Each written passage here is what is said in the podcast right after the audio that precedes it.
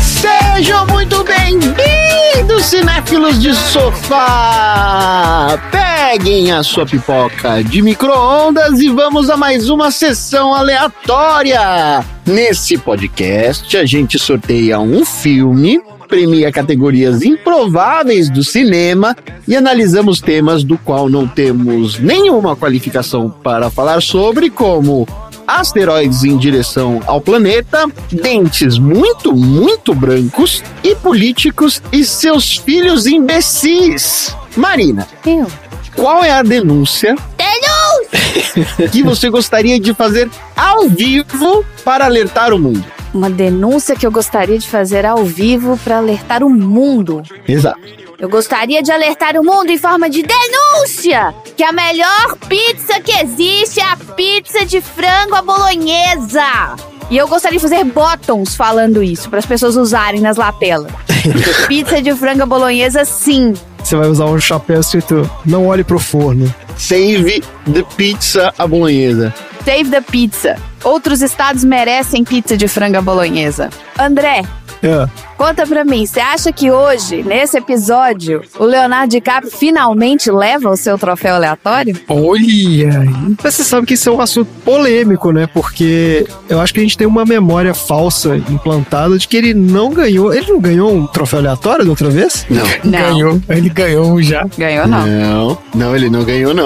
Ele não ganhou, não. Quem ganhou foi o personagem dele. Ah, o personagem. É esse problema. Tem uma polêmica dessa aí. Tem uma polêmica, porque se ele for aquele cara do método, né? Ele sempre ele é o personagem, então, né? Ah, tá tem bom. esse problema aí. Mas ele não era do método, não, né? Eu acho que não, ele não é, não, ele é gente boa. Dudu, Oi? Você descobriu que o meteoro vai acabar com o planeta em seis meses. Ah, tá Qual programa de TV que você vai pra dar essa notícia, pra espalhar a boa nova pras pessoas? Programa de TV para dar essa notícia tem que ser aqueles programas mais assistidos, que são os programas de alerta geral policial e vai todo mundo morrer. Vai no da Atena? Isso. E Pajas. Isso, esse povo aí, da Atena, o cara do Birigui, o cara não sei da onde lá, o Ratinho, esses caras fazem isso. Deus. Tá bom. Tenho certeza que o povo vai prestar atenção. É. Tom, Oi. perguntinha. Quais são as três coisas que pairam no ar? Agulha. Pergunta filosófica. Vai mesmo. Beija-flor, Uma? nuvem Não. e. pipa. Eu vou também. Beija-flor, Não tem um que é o da, da, Maravilha, Maravilha? e o helicóptero. É tem o da, da Maravilha, é verdade. É. E qual que é o outro? Helicóptero. Helicóptero. Ah, Pergunta é clássica. clássica. Mas você tem beija-flor? Você só o beija-flor. Então é isso. Vamos ficar com um pacotinho de milho bem próximo do lugar onde vai cair um cometa, para que com o calor da colisão a gente tenha um monte de pipoca distribuída gratuitamente para todo mundo. Nossa senhora. Só não vai ter ninguém pra comer a pipoca. né? Socket. Don't you come back. I do not understand you. Don't you come back. Oh, baby, please. Don't you come back no more. Muito bem, Tiago. Cuidado com ele, ele vai te cobrar pelo lanche grátis. O quê? Que isso? Cello. Que, pelo amor de Deus. This is madness! This is... Sessão aleatória. What?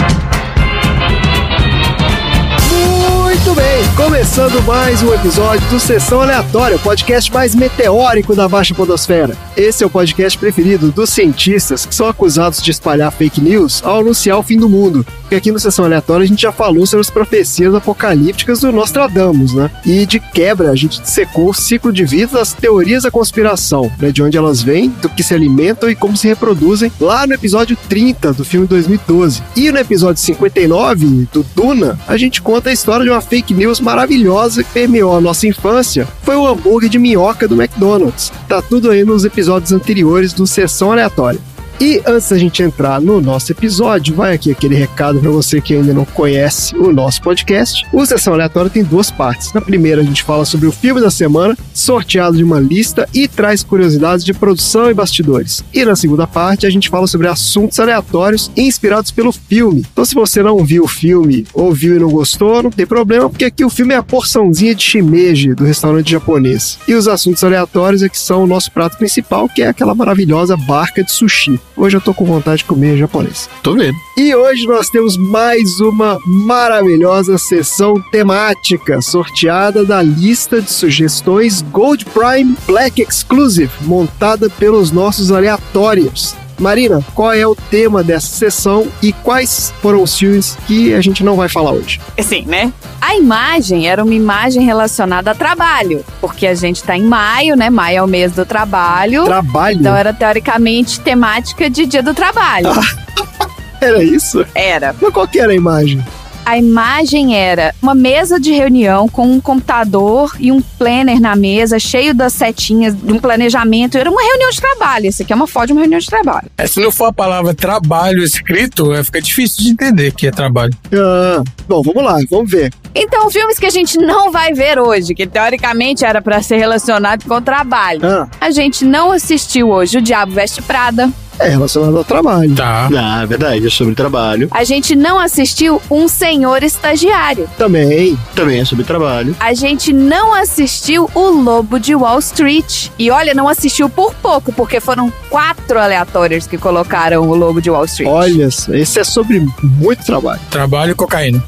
Trabalho e cocaína. Isso. No mês da droga a gente vê filme. no mês da droga. É no mês da droga, exato. O dia da cocaína a gente pode sortear isso de novo. Olha, quatro aleatórios botaram O Lobo de Wall Street. Três aleatórios botaram Um Senhor Estagiário. Nossa.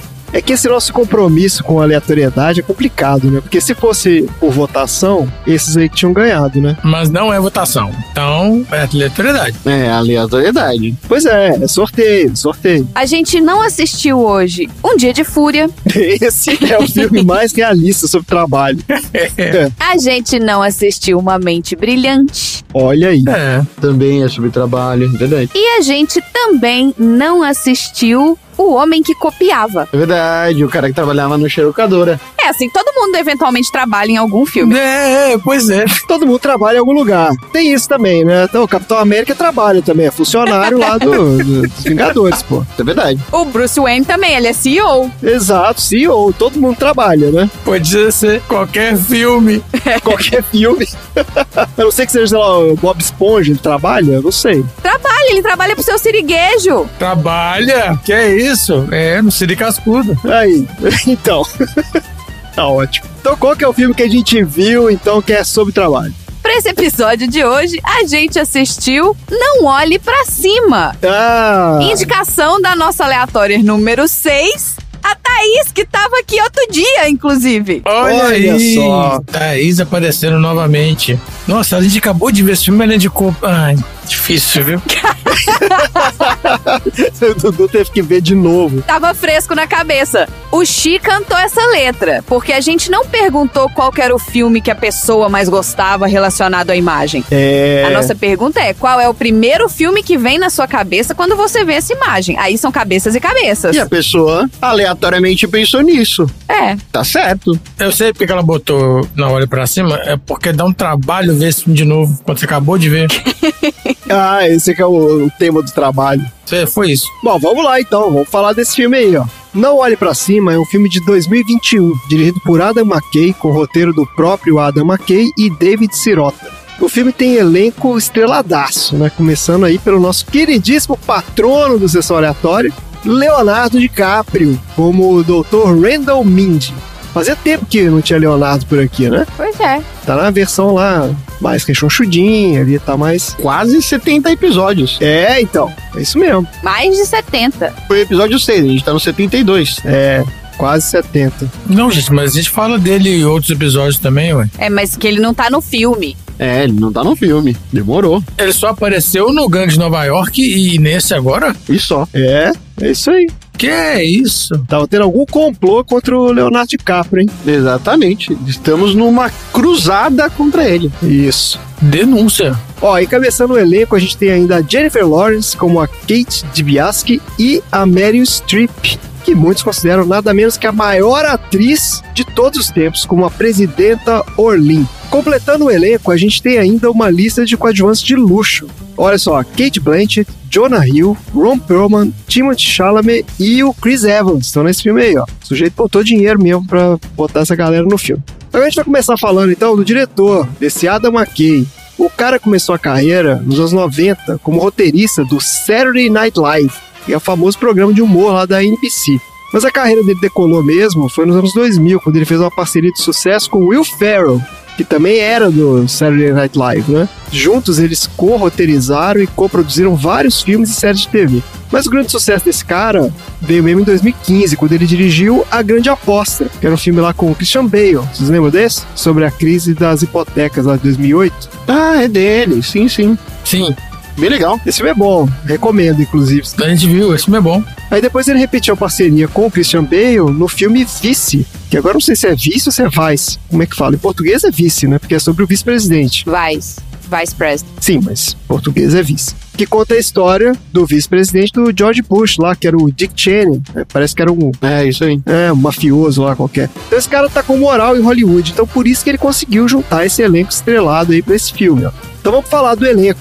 Todo mundo conhece os grandes filmes dessa galera, né? não tem como. Esses caras aí, pô, se alguém já viu algum filme na vida, já viu algum filme desses caras. Mas, você quer apostar que tem algum filme deles que você nunca ouviu falar? Então é por isso que a gente tem o nosso quadro maravilhoso Viu, Não Viu. Você viu ou não viu? Começando pelo Leonardo, nosso muso inspirador aqui do Sessão Aleatória. Olha só, a gente já viu ele em um milhão de filmes, né? Mas o filme que fez a carreira dele foi o Titanic, filme do James Cameron lá de 97, catapultou aí o nosso amigo Leonardo para a lista dos atores AAA Plus Black de Hollywood. Depois ele fez uma parceria interessante com o Scorsese, que é um dos maiores diretores da história do cinema, sendo que a primeira colaboração deles foi no Gangs de Nova York, 2003, que foi justamente aí, o filme que a gente falou aqui no Sessão Aleatória, um dos primeiros filmes que a gente falou aqui, inclusive. Dessa parceria saíram ainda O Aviador, 2004, Os Infiltrados, 2006, Ilha do Medo, 2010 e O Lobo de Wall Street, 2013. E outro filmaço dele também que não podia deixar de falar aqui é A Origem, né, 2010, filme do Christopher Nolan, os melhores filmes de ficção científica de todos os tempos, de acordo comigo, da minha lista aqui de melhores filmes. Agora, você não viu o Leonardo DiCaprio no Criaturas 3, de 1991. Claro que eu vi. Você viu? Eu vi toda a saga de criaturas. Eu não sabia, isso é uma franquia. Você lembra de criaturas? Aquelas bolinhas do espaço, que ela não tem perna nem braço. Uma bolinha que sai rolando e comendo as coisas. Só que eu não sabia que ele tava no 3, não. É. Então, eu vou ler aqui a sinopse do IMDb. Ele tá no teste, você não viu ele, ele tá lá. Isso. Ó, os minúsculos alienígenas peludos que comem qualquer coisa ou qualquer pessoa voltam sua atenção para um prédio de apartamentos em Los Angeles. E essa é a sinopse do MDB desse filme aí. É a franquia, né, Dudu? Tem um monte de criaturas. É uma franquia. O primeiro é bom, os outros não são. Então, ele veio o primeiro dos anos 80, né? Ele é meio que uma cópia do Gremlins, né? Isso? É tipo um Gremlins, é, tipo um... É, então. E acabou durando mais que o Gremlins, viu? Que eu tô vendo aqui, ó. Já teve cinco filmes e teve uma série de TV ainda. Que isso? Eu acho que eu parei só no 3 mesmo. Então você tem que ver o resto aí que você tá perdendo essa série maravilhosa. e falando da Jennifer Lawrence, essa menina é um fenômeno. Ela foi descoberta por um caça-talentos em 2004, aos 14 anos, quando estava passeando na rua em Nova York. Olha aí. E ela se tornou a atriz mais bem paga de Hollywood entre 2015 e 2016. Ela tava andando na rua? Ela estava andando na rua e foi abordada por um cara que falou: Eu sou caça-talentos, tá aqui meu cartão, liga pra mim. E ela ligou e ficou milionária. É isso que aconteceu.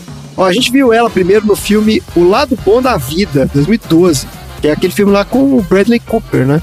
Ela chora, nariz escorre.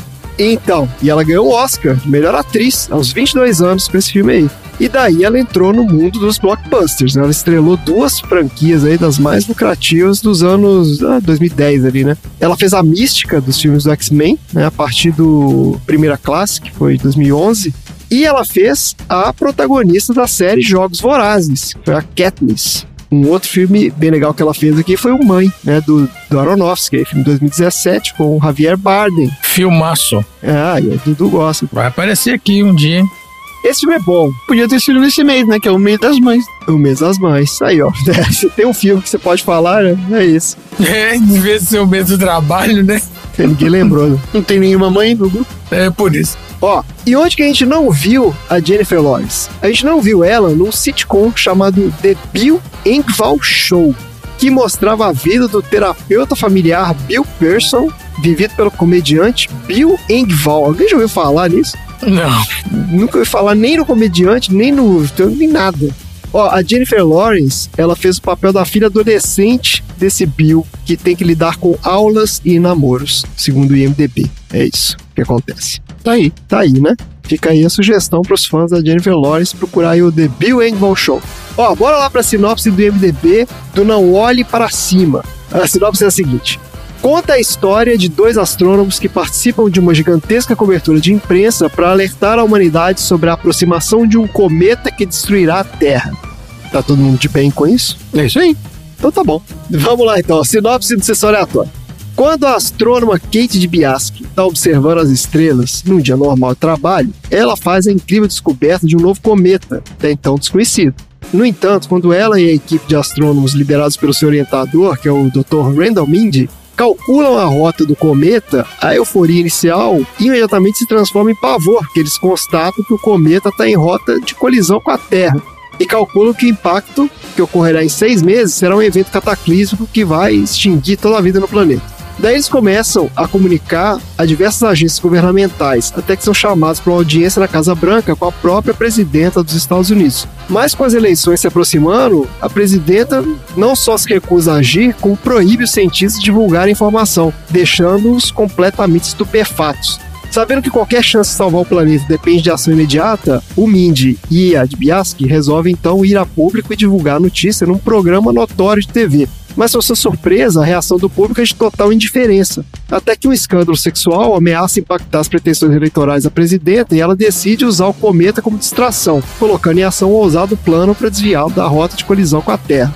No entanto, ao contrário do que se poderia imaginar, há diversos interesses em jogo além da sobrevivência da humanidade, e as motivações de poucos poderosos acabarão decidindo o destino do planeta Terra. E é isso o filme. E é isso o filme. É isso aí. Vamos lá, Dudu, você não gostou, né? Não, é um bom filme, só que não é pra assistir duas vezes, entendeu? Ah, não é pra assistir duas vezes? É um filme legal, um filme de- divertido pra você assistir e tal, mas duas vezes não precisa. A segunda vez eu assisti de orelhada. Ah, e você, Tom? Eu gostei bastante do filme. Às vezes ele soa pra mim meio esquisito em termos de produção. Ah, por quê? E parece meio mal filmado, assim, umas câmeras meio ruins. Mal filmado? Que isso, cara? É, às vezes parece umas câmeras meio ruins, assim. Concorreu ao Oscar de melhor filme, pô. É verdade. Até aí. Não, tudo bem. Não, ué, porra, que o filme foi mal filmado, pô. Eu entendo que realmente o o filme tem um roteiro legal e tal. Tá falando dos efeitos especiais? É, às vezes ele é meio toscão, assim. Entendi. Não, os efeitos especiais são bons. Em termos de qualidade visual do filme, assim, às vezes ele me parecia muito toscão. Pode ser porque eles gastaram mais com o elenco. Eu acho que eles gastaram tudo com ator e gastaram pouco com câmera. É, É, isso. tudo bem também, gente. Não precisa ser em 4D tudo aquilo que vocês estão fazendo, mas às vezes ficou meio ruim. Mas eu adorei o filme. Eu não achei isso, não. Eu acho que talvez ele tenha um pouco essa pegada de filme de streaming. Sabe como é que é? É, Pode então. tem alguma coisa de produção ali que tem mais essa coisa de, né, não leva tanto pro cinema que a gente gosta, assim, mais Isso. com uma fotografia diferenciada e tal. É um filme mais, né, dentro daquele esquema meio sitcom mesmo, assim, talvez. Isso, boa. Ele não tem uma fotografia muito da hora. É, pode ser. E Marina? Então, eu acho assim, né? O filme é uma ducha de realidade na cara das pessoas. Esse filme lançado aqui nos Estados Unidos, então, apesar de ser muito parecido com alguns governos de outros países que tem presidentes com filhos fazendo merda, assim, tipo, isso claramente foi voltado para os Estados Unidos de Donald Trump. É. Só uma coisa me incomodou muito nesse filme quando eu assisti pela primeira vez e continua me incomodando, não, não deixou de incomodar, na verdade. Foi o fato deles terem colocado a Meryl Streep como a presidente nesse caso. Ah. Não por ser a Meryl Streep, mas por ser uma mulher. Eu acho assim que essa pandemia, assim, todos os países que estavam sendo dirigidos, né, por uma mulher, foram os países que tiveram as menores, por exemplo, os menores números de Covid, foram os países que estavam mais protegidos, os países que estavam mais confiando na ciência, foram os países que eram dirigidos, que eram comandados por mulheres. Eu acho que foi um puta de serviço. Eu entendo que você quer fazer uma piada com Donald Trump, eu entendo que a Mary Streep é uma puta atriz, sabe? Ela é foda, blá blá blá. Mas eu não acho que você tinha que ter colocado uma mulher nesse lugar. Eu acho que você tinha que ter colocado um homem branco naquele lugar do presidente. Mas, Marina, é que esse filme foi filmado antes da pandemia. Eles nem sabiam, ninguém sabia da pandemia, não. Mas eu tô dando um exemplo da pandemia. Eu acho ofensivo você colocar uma mulher pra fazer essa sátira, sendo que todos os países que são governados por mulheres não são os países que estão fazendo essas merdas, não são os países onde acontecem essas coisas. Eu também acho. Mas é, o filme já tava pronto. Não tô falando só de pandemia, não, Dudu. Tô falando de qualquer coisa. Se você for olhar IDH, É mesmo, não, é mesmo. A quantidade de países liderados por mulheres, que não deve chegar a 5% no mundo, e colocar ela como centro da atenção por tomar decisões idiotas é uma sacanagem bem grande. É, ficou esquisito porque realmente, assim, não é o. É, podia ser um louro idiota mesmo, branco. É, exato. Um velho lá, entendeu? Hum, bota pra porra de um cara laranja, entendeu? Você quer? O cara laranja, né? É isso mesmo. Podia ser mesmo. É, uai. Porque ah, um cara velho pode ser parecer o Biden. Então bota um cara velho laranja, que seja, entendeu? É, eu acho que os caras não faltou um pouco de sensibilidade na hora de fazer a escalação ali do roteiro. Volta aqui aquele assunto que o Bruno trouxe da leitura sensível. Todo mundo achou uma ideia muito foda, mas eu tenho certeza que todo mundo que achou uma ideia muito foda eram homens, entendeu? Ninguém perguntou pra uma mulher Faltou o departamento de, né, de vai dar merda. de vai dar merda. Ninguém não tinha um departamento de vai dar merda, porque eles falaram, ah, não, vai dar merda, mas é porque vai dar merda porque o Trump vai achar ruim. Não, gente, tem outras leituras que você pode fazer da mesma coisa, que, por exemplo, pra mim me incomodou o fato deles terem colocado uma mulher presidente pra ser a presepeira nessa história toda. É, eu acho uma crítica válida. Só faltou eles colocarem o Bezos lá, o Elon Musk lá, como mulher também, entendeu? O, o bilionário maluco lá como uma mulher. É, o bilionário ficou bem escalado, né? Porque ele remete exatamente àquela, né? O estilo daqueles caras ali. né? Ele é uma junção de vários desses bilionários malucos. Então, assim, ali ficou ok. Realmente, colocar a Mary Streep ali como presidente, ficou meio, né? Tipo, por quê, né? Eu entendo que eles às vezes queriam colocar, né, essa questão do. A Mary Streep é uma atriz de nome, então vamos colocar o nome dela. Isso Claro, também. quiseram dar um papel de destaque pra ela também. É, exato. Eu acho injusto botarem uma mulher nesse papel de presidente presepeira. É uma crítica válida. O que é interessante desse filme é que, assim, ele retrata essa era da pós-verdade, né? Que é o lance, assim, de que os fatos perdem relevância no debate público. O que vale é a sua crença individual. Então, tipo assim, o que você acredita é mais importante do que, que os fatos, né? As pessoas se sentem confortáveis em negar a realidade dos fatos, que é aí que vem o nosso termo da favorita aí, que é o negacionismo, porque elas acreditam numa verdade alternativa, né, entre aspas, que é a história da narrativa. Então, assim, toda vez que um fato contradiz a crença da pessoa, ou de um grupo de pessoas que segue alguma ideologia aí, né, fã de algum presidente, alguma maluquice dessa, aí você cria a tal da narrativa, que é uma verdade alternativa, que realinha a realidade àquela crença, né, dos caras. Que é exatamente o que você falou, na pandemia a gente viu isso o tempo todo.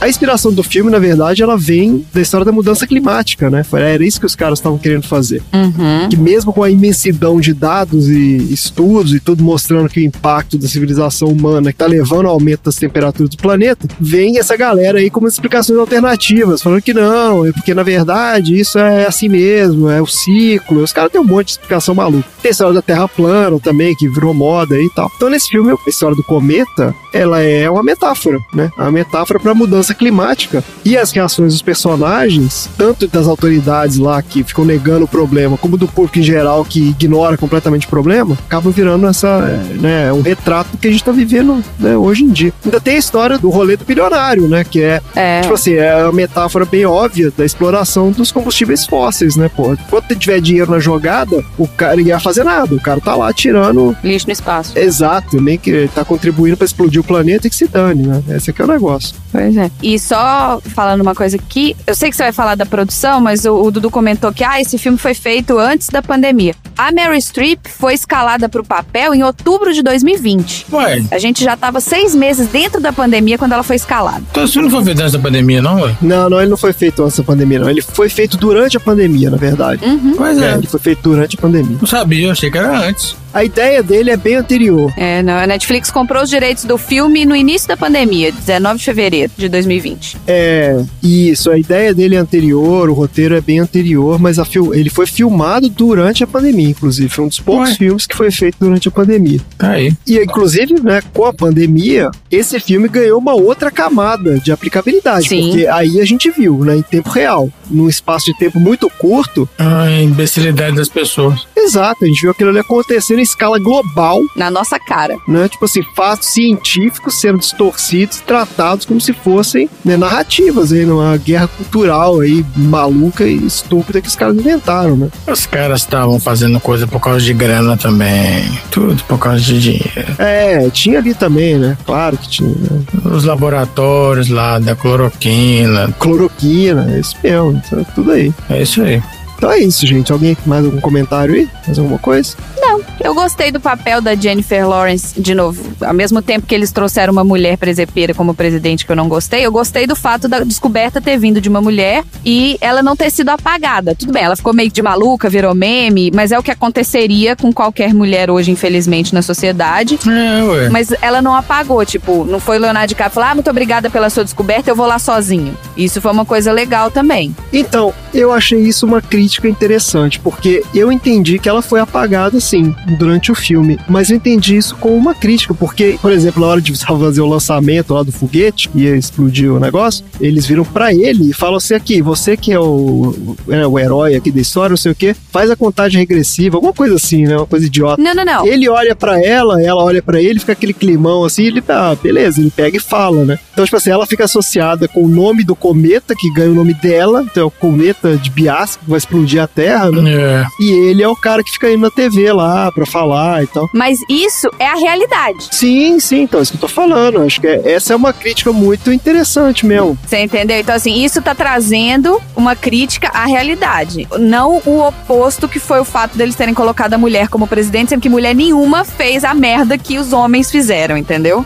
É, exatamente, é claro. Então, nesse caso, eu acho que é isso mesmo. Mas eu acho que eles mostraram legal, tipo, como que é você querer tentar dar algum crédito pra uma mulher e como que o mundo vai sufocar esse Isso, é. por melhor seja a sua intenção, se o homem, ele não for homem o suficiente pra falar que não, essa não é uma descoberta minha, é dela. Infelizmente, não vai mudar. Não, não é só a força da mulher. que- Por quê? Aí a mulher que grita, igual no filme, é a maluca, é a que vira meme, é a escandalosa, é a descontrolada, tá de TPM. Depois ele dá o chilique. é. É. ele dá o xerique igual e não tem a mesma reação, né? Ela dá o xerique e ela para de ir na TV, os caras não querem mais levar ela, né? Simples assim. Tá ótimo, gente. Então, ó, vários temas interessantes aí nesse filme. É um, é um bom filme, acho que vale assistir. Assistir duas vezes, talvez não. Talvez valha esperar um pouco mais, né? Se dá um tempinho aí, assiste de novo. É, pois é.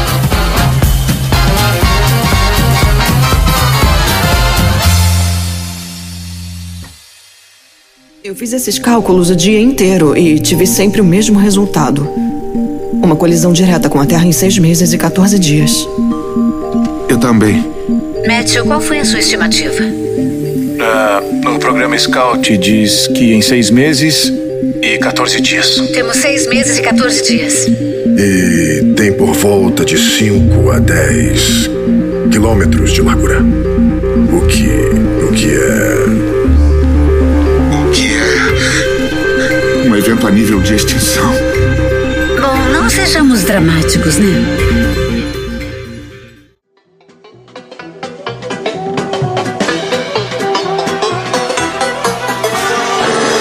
Então, gente, vamos lá falar um pouco aqui da produção, pra gente tirar essas dúvidas aí de como é que foi feito esse filme. A história começa em 2019, com esse David Sirota aí, que é acreditado como um dos roteiristas do filme. Esse cara é jornalista e ativista político. Ele é colunista do The Guardian, ele é editor da revista Jacobin também, que é, né, são mídias com viés progressista aí, ou de esquerda, né, como o pessoal do Brasil gosta de falar. Além disso, ele foi um dos líderes da campanha do Bernie Sanders. Então ele é um cara muito ligado mesmo a essas pautas progressistas e tal. Daí esse David era amigo de muitos anos do Adam McKay, que é o diretor do filme. E um dos temas que ele achava mais relevante naquele momento era a discussão sobre mudança climática. Daí logo que saiu o Vice lá, o filme do Adam McKay sobre Dick Cheney, eles estavam conversando e o David falou, cara, você tem que usar esse seu talento, né? Você tá com alcance, você tá aí na crise da onda, faz alguma coisa aí falando sobre mudança climática, esse é um assunto muito importante, ninguém tá falando disso, não sei o quê. E os dois ficaram um tempo trocando ideias sobre o assunto e tal, mas o Adam não tava conseguindo pensar em nada, assim, muito interessante pra fazer no filme, não. Até que esse David viu uma notícia aí qualquer sobre mudança climática na imprensa e falou assim, pô, não é possível, parece que tem um meteoro vindo em direção à Terra e todo mundo tá fingindo que nada tá acontecendo. E aí deu estalo no cara, falou, pô, tá aí. E aí esse seria um filme interessante, né? O meteoro tá vindo em direção à Terra e ninguém faz nada. Basicamente esse é o mote do filme, né? E na mão desses caras, o filme começou a atrair várias celebridades que também tem essa pegada de ativismo aí em Hollywood. Sendo que a primeira que topou fazer o filme foi a Jennifer Lawrence, que vinha de um hiato de dois anos. Ela tava meio sumida aí, né, dos papéis de cinema e tal. O papel da Kate DiBiase foi feito para ela. E assim que eles terminaram o roteiro, eles mandaram para ela dar uma lida e tal. Ela adorou e topou na hora. Só que a Paramount, que era o estúdio que tinha inicialmente topado, né, bancar esse filme, sacou que essa brincadeira ia sair cara. Porque, primeiro, que tinha muito efeito especial, e segundo, que os caras estavam falando com gente muito grande em Hollywood, né? Começou essa história de manda roteiro pra Leonardo DiCaprio, manda roteiro pra Mary Streep, não sei o que. Eu falava, gente, esse troço ficar caro demais, vamos parar com essa brincadeira aí. E aí eles desistiram do projeto, devolveram na mão do Adam McKay e falaram assim, cara, se vira aí, eu não vou bancar essa brincadeira não. Só que não demorou muito, eles já estavam com duas propostas na mão de novo, uma da Sony e outra da Netflix. E eles acabaram indo com a Netflix por duas razões. A primeira era uma questão de distribuição, que a Sony ia botar o filme no cinema, é, distribuição tradicional, né? E a Netflix tem o esquema do streaming, então eles acharam que era um público potencialmente muito maior, né? Que é a base de assinantes da Netflix em alcance mundial, não sei o quê. E acabou sendo mesmo, acontecendo isso mesmo, né? O filme explodiu. O filme explodiu. Pois é. E a segunda razão é que, enquanto eles estavam nessa negociação toda aí, começou a rolar a fase tensa da pandemia, né? E aí trancaram todas as produções, pararam, né? Hollywood inteira parou de fazer filme e tal. Porque naquela época não tinha nem teste direito, né? Quanto mais vacina, não tinha nada, né? Naquela época realmente que tava assim, bem no ápice do negócio. Só que a Netflix elaborou um mega esquema de segurança para fazer filmagem, porque eles tinham que produzir conteúdo. A Netflix também tá numa draga complicada, que ela tem que ficar produzindo conteúdo o tempo todo, ela não pode parar de fazer conteúdo. Então eles deram um jeito lá de montar um mega esquema e falaram com os caras assim: ó, se você vier aqui com a gente, a gente consegue rodar o filme durante a pandemia. E os caras toparam. Então foi daí que a coisa aconteceu. E aí com a Netflix bancando, aí beleza, aí foram atrás, aí veio Mary Streep, veio Leonardo DiCaprio, veio Jonah Hill, aí já era, veio todo mundo. Agora, por causa do Covid, a produção demorou muito para ser finalizada. Foram seis meses de filmagem, em que o diretor e o pessoal da produção praticamente não tiveram contato nenhum. Eles fizeram todas as reuniões remotamente, pouquíssima gente tinha acesso aos estúdios, locações, aos atores e tal. Só que o esquema dos caras deu certo. Eles não tiveram nenhum caso de Covid durante a filmagem, sabe-se lá como. Eles isolaram todo mundo lá e foi isso mesmo. Agora, a curiosidade aqui é o custo de produção, que era o problema que a Paramount teve lá no início. Ó. Apesar deles não terem divulgado oficialmente, a Forbes teve uma matériazinha aqui que eles estimaram que o filme ter custado em torno de 110 milhões de dólares. Isso porque vazou a informação de que só o Leonardo DiCaprio levou 35 milhões, Eita. a Jennifer Lawrence levou 25 milhões. Meu Deus, gente. Então, mais da metade do orçamento foi só pra pagar a dupla de protagonistas. Um terço do orçamento são os caras. Ó, ainda tem Meryl Streep, que o cachê dela, nessa época, era de 25 milhões por filme, pelo menos. Então, assim, pode botar aí que ela cobrou mais uns 30 milhões pra fazer esse filme aí. Então, assim, no final, desses 110 milhões, sobrou 30 pra pagar o resto da galera toda, entendeu? Todo mundo. É o que eu tô tava falando mesmo, então, mano. É, faltou dinheiro pra pagar a câmera. Pode ser, exatamente. Chamou lá o estudante de cinema, "Mas filma aí, porque não, né, não vai ter dinheiro pra fazer. Usou aquelas estruturas pra filmar casamento, sabe? Não, mas pode ter sido também uma consequência da pandemia, Tom, porque às vezes não tinha como eles terem muita gente ali fazendo muita coisa, né? Então tinha que ser com o mínimo de pessoal. É, eu acho que esse filme foi feito em condições muito específicas, realmente. Então, assim, o fato de que ele conseguiu ser feito naquele período já é um grande, né? Os caras conseguiram um mega feito de fazer o filme. Sim, claro. Agora, ele tendo sido lançado no streaming, a gente não tem informação de quanto rendeu. Só que a Netflix considerou um mega sucesso. Ela anunciou que o filme bateu o recorde de visualização no final de semana de estreia. Foram mais de 111 milhões de horas assistidas no primeiro fim de semana. É que é complicado, né? Porque essas estatísticas da Netflix, acredita quem quer, né? Porque todo filme que a Netflix lança, eles falam que foi o maior lançamento de todos os tempos. Já viram isso? Ah, não são todos, mas assim, todo mundo tava falando desse negócio. Muita gente falou disso. É, teve um hype. Nos primeiros dias, todo mundo falava desse filme. Tem esse negócio do, do negacionismo que impulsionou. Também, também. Eles souberam trabalhar o momento. É. Tipo assim, eu também acho que essa questão que o Tom falou dos efeitos especiais, sei o quê, pode nem ter sido que economizou, pode ter sido por causa da pressa. Que eles tinham que lançar enquanto ainda tava no meio da confusão da pandemia. Tem isso também, é verdade. Porque demorou muito pra filmar, então assim, o tempo de pós-produção é curto, né? Não tinha muito tempo pra ficar fazendo efeitos também. É. Sim. Ele falou, gente, a gente tem que lançar antes que saia a vacina e todo mundo esqueça o que tá acontecendo agora.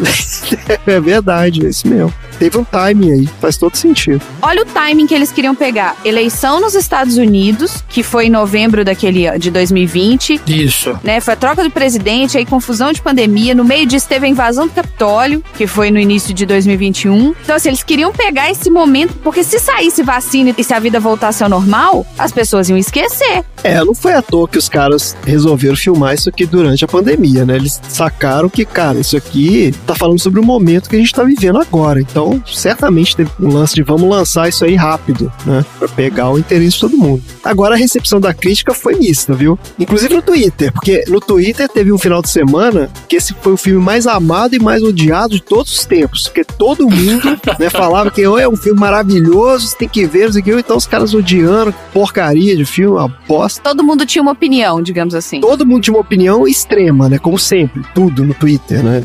As opiniões são sempre assim, é tudo uh, 880. Só que a crítica especializada ficou dividida também. Embora vários críticos tenham elogiado muitas atuações, e aí também, né, não é difícil, né, porque o elenco dos caras era de primeira mesmo. Vários outros ficaram incomodados com a obviedade da crítica, porque a gente tá vendo tudo que o filme mostra ao vivo em tempo real na TV o tempo todo, que foi inclusive um problema que eu tive quando eu vi esse filme a primeira vez. Eu pensei isso também, eu falei, cara, que crítica boba, porque assim, a gente tá vendo isso. Entendeu? Como é que você faz um filme pra você criticar um negócio que você tá vendo todo dia, né? Porque assim, ele saiu depois de um ano de pandemia. Aí assim, era o Trump falando loucura na TV todo dia, é gripezinha, cloroquina, aquele discurso negacionista mais cínico possível. Aí o cara do governo, aí teve CPI, aí superfaturar vacina, entendeu? A gente tava tão saturado dessa loucura toda que eu acho que esvaziou mesmo a crítica do filme. Então, o que era pra ser uma hipérbole, né? Porque o cometa é a metáfora da mudança climática, tinha nada a ver com pandemia. Ele virou quase que um documentário, porque assim, era aquilo ali que tava acontecendo o tempo todo,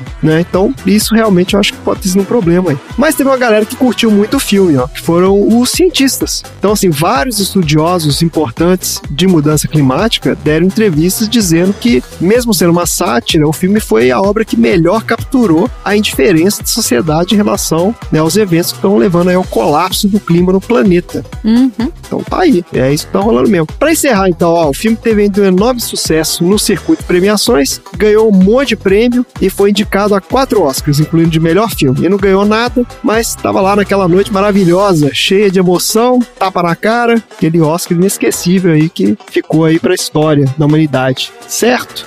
É isso aí. É isso então. Maravilha, gente. Bora então. Troféu aleatório.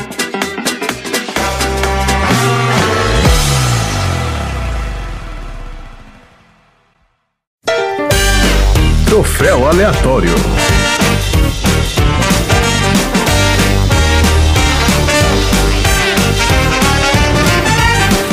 Lá então para o troféu aleatório. Dudu, o que é o troféu aleatório?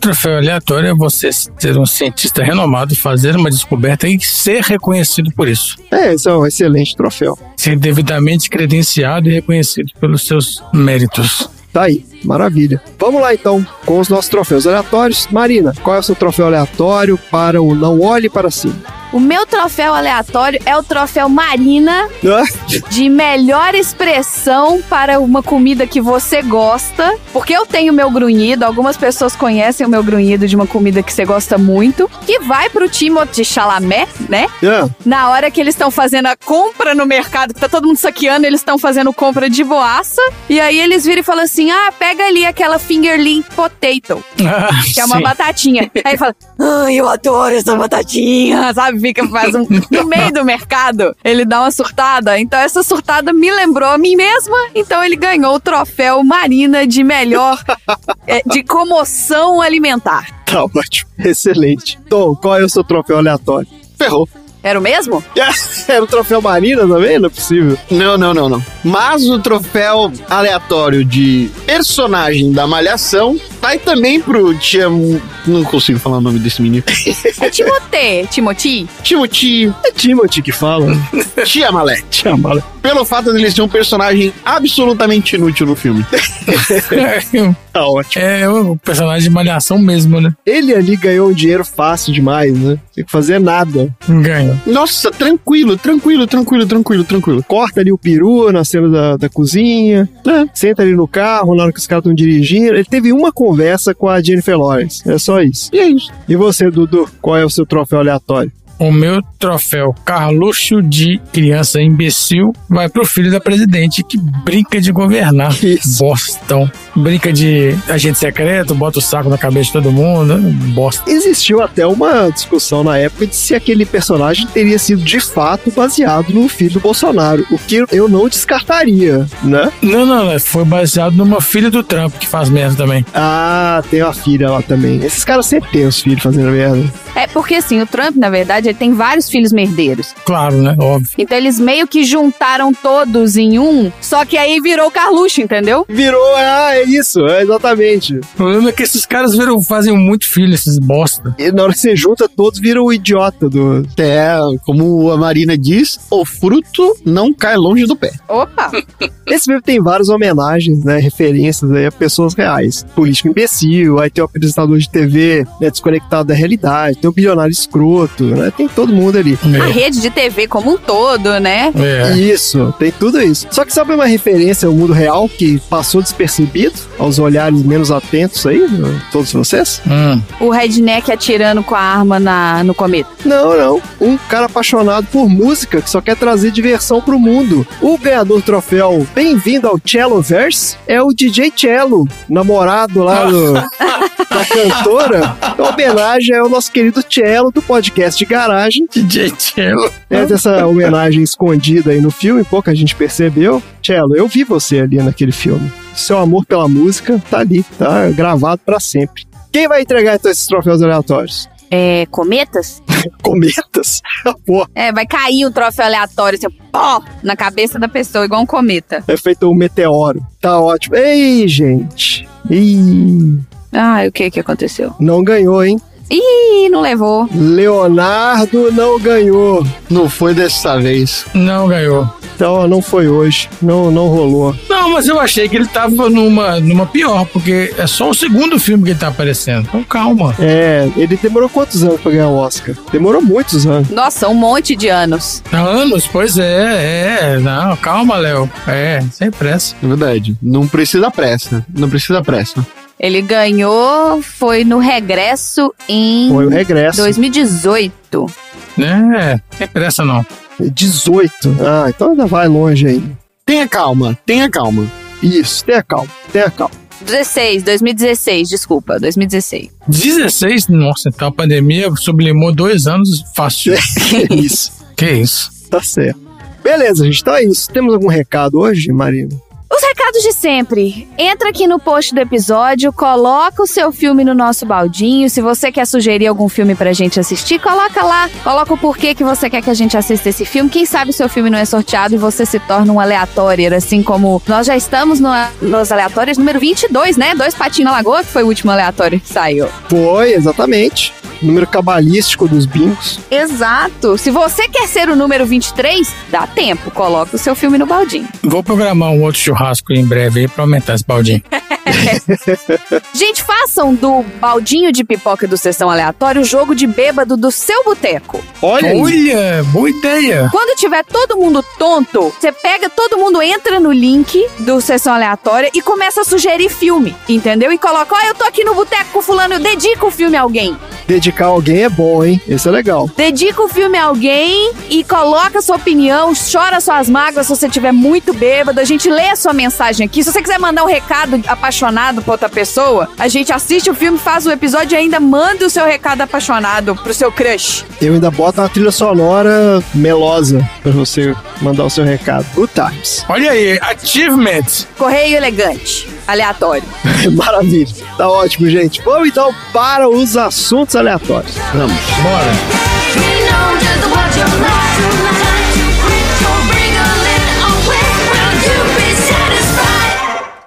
E se esse cometa colidir com a Terra, eh, ele vai ter o poder de eh, um, um bilhão de bombas de Hiroshima.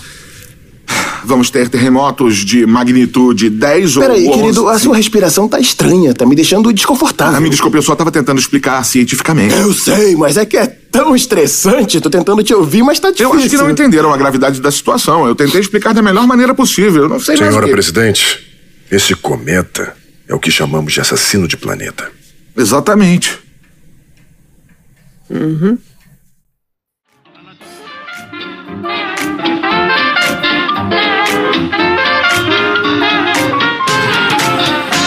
Vamos lá então. Começando com o Tom. Qual é o assunto aleatório da semana, Tom?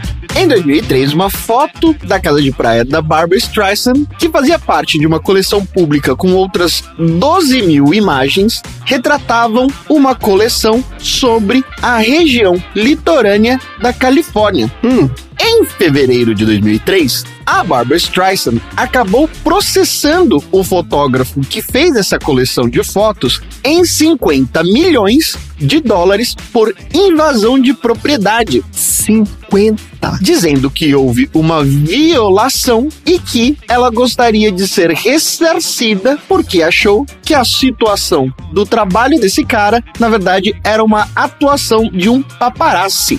Ah, Ironicamente, a atenção da mídia acabou se apropriando deste processo que girava em torno da foto, que acabou se tornando uma foto viral ainda no ano de 2003. Por exemplo, um mês antes do processo, a foto tinha sido visualizada e baixada nos computadores das pessoas apenas seis vezes, incluindo duas vezes sendo pelos próprios advogados Da Barbara Streisand. da Barbara Streisand.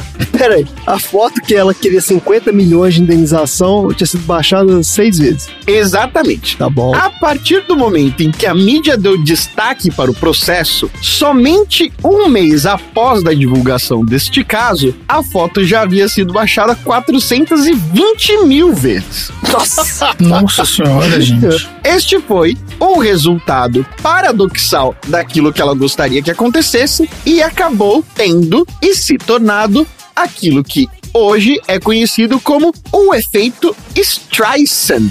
Ah, Por isso, no meu bloco de hoje, chamado Que Maluquice é essa? que busca desvendar algumas questões sobre a psicologia social, vai falar sobre como um slogan chamado Não Olhe para Cima pode ser, na verdade, uma ideia muito idiota, porque ela pode se voltar contra você.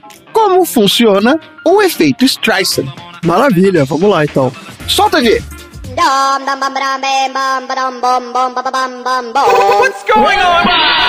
O que, que isso tem a ver, hein? Como assim? Que brincadeira é essa? Não tô entendendo nada. O efeito Streisand é um fenômeno que ocorre quando, na tentativa de se apagar, remover ou censurar determinada informação, acaba gerando uma consequência não prevista de aumento de percepção sobre tal informação potencializada pela internet. É todas as vezes que eu quero negar alguma coisa, me manifesto que determinada coisa não deveria ser percebida, automaticamente isto gera curiosidade nas pessoas e ela acaba explodindo e tendo o seu efeito reverso. É o famoso dar palco pra maluco, não é isso? Exatamente. Ah. Por isso, na tentativa de suprimir a informação, algumas vezes é se utilizada uma tentativa de utilizar as leis e o processo para tentar apagar determinada situação da visualização das pessoas, também conhecido como censura, a publicidade que a mídia gera em torno do caso acaba criando uma situação contrária. O efeito Streisand é um exemplo de reação psicológica onde as pessoas que sabem do que se trata o caso, acaba, ao invés de reagindo conforme a intenção de não ter interesse sobre esse assunto, acaba tendo uma curiosidade despertada e motivada para terem acesso e também compartilhar a informação proibida. Em alguns casos, essa pesquisa ou a busca por conseguir determinada informação proibida acaba levando então para o aumento de sua publicidade. Num artigo publicado no International Journal of Education, os pesquisadores Sue Curry Jensen e Brian Martin explicaram que o efeito Streisand é consequência de uma tentativa falha de censura. Algumas vezes, esse gerenciamento de tentar esconder uma informação por causa de uma difamação acaba levando para uma situação onde a inversão da intimidação faz com que aquele que está intimidando seja vítima da sua própria censura. Os autores também disseram que esse tipo de censura é um processo que tenta diversas vezes manter uma posição onde o censor tenta se demonstrar como uma pessoa poderosa. Além disso, existe uma clara compreensão de que esse estímulo sobre a percepção e a tática de desafiar a censura por expor a sua existência do fato, algumas vezes acaba trazendo que, na verdade, a importância da livre expressão não deve estar apoiada em questões de justiça, mas sim de comunicação.